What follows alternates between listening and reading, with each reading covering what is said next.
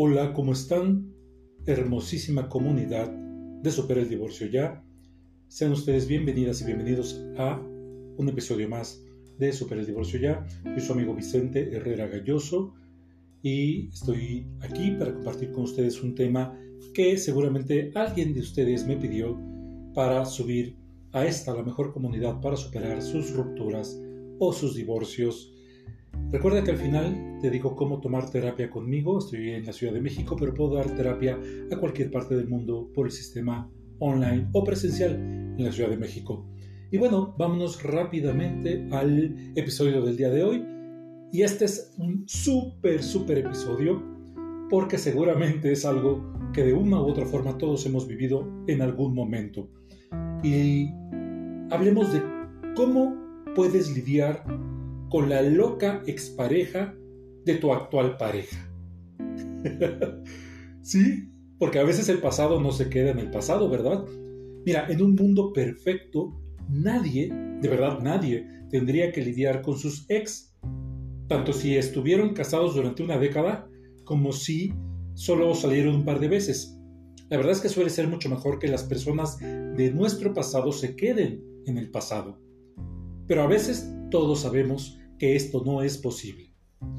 Por ejemplo, si tú y tu ex tienen hijos juntos, si uno de ustedes paga una pensión alimenticia al otro, o si son dueños de una propiedad conjunta, o incluso si llegan a compartir una mascota, es probable que tengas que interactuar con esta persona mucho después de que tu relación romántica esté muerta y enterrada.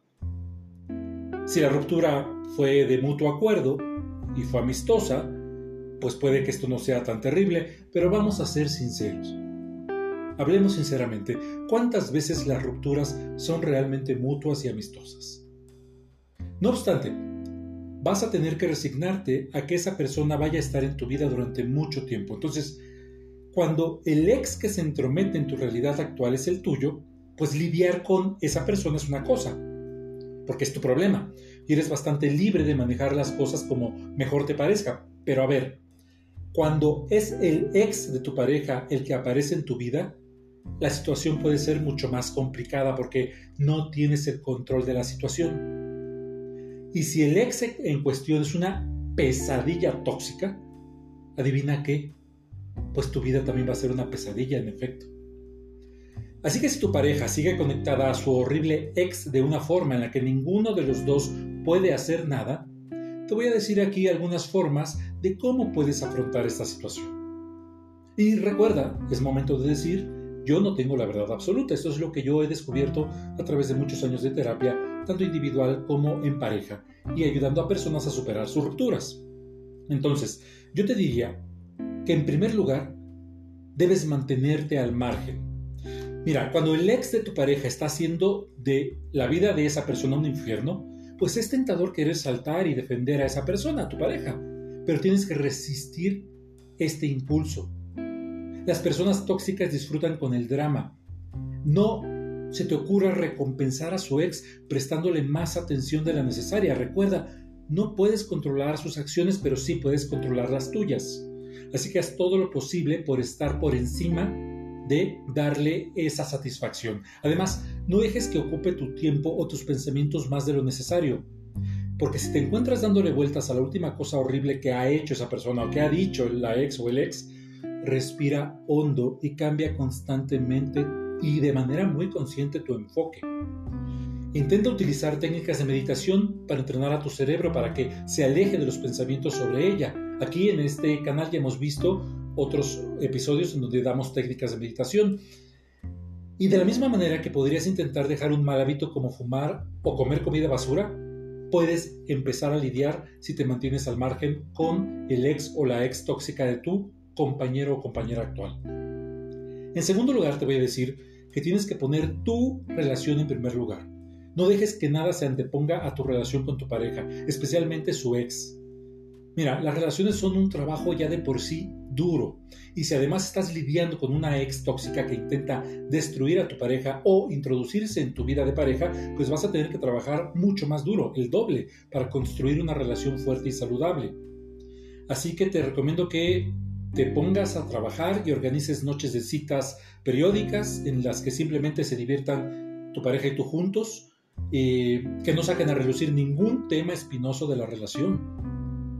Eh, otra cosa que te recomiendo, esa te va a gustar, pues tengan mucho sexo apasionado. Eso es bueno para, para conectar y vincular. Repasen sus habilidades de comunicación, esfuércense por enamorarse cada vez más el uno del otro. Si tú haces que tu relación sea a prueba de balas, nada de lo que haga su ex va a importar, te lo garantizo. Número 3. Apoya a tu pareja. Si tu pareja quiere hablar de lo que pasa con su ex, ojo, escucha con empatía. No niegues esa plática. Seguramente tu pareja necesita desahogarse. Entonces escúchalo o escúchala con empatía, pero intenta no ser demasiado sensible ni tampoco sacar más información, no te conviene. Si te enojas, solo vas a empeorar las cosas y puede que tu pareja sienta que ni siquiera puede confiar en ti. Entonces simplemente esfuérzate por ser una fuente de tranquilidad y apoyo. Hazle saber que estás de su lado, pase lo que pase, que le quieres y que puede contar contigo. Entonces cuanto más cariñoso y cuanto más solidaria seas, más probable será que se abra a ti, lo que va a fortalecer tu vínculo con esa persona. Si los dos pueden superar las últimas tonterías de esa o de ese ex, es más probable que su relación pues termine bien. ¿Y no es eso lo que quieres al final? Pues sí, ¿no? En cuarto lugar, te diría que tienes que mantener límites claros.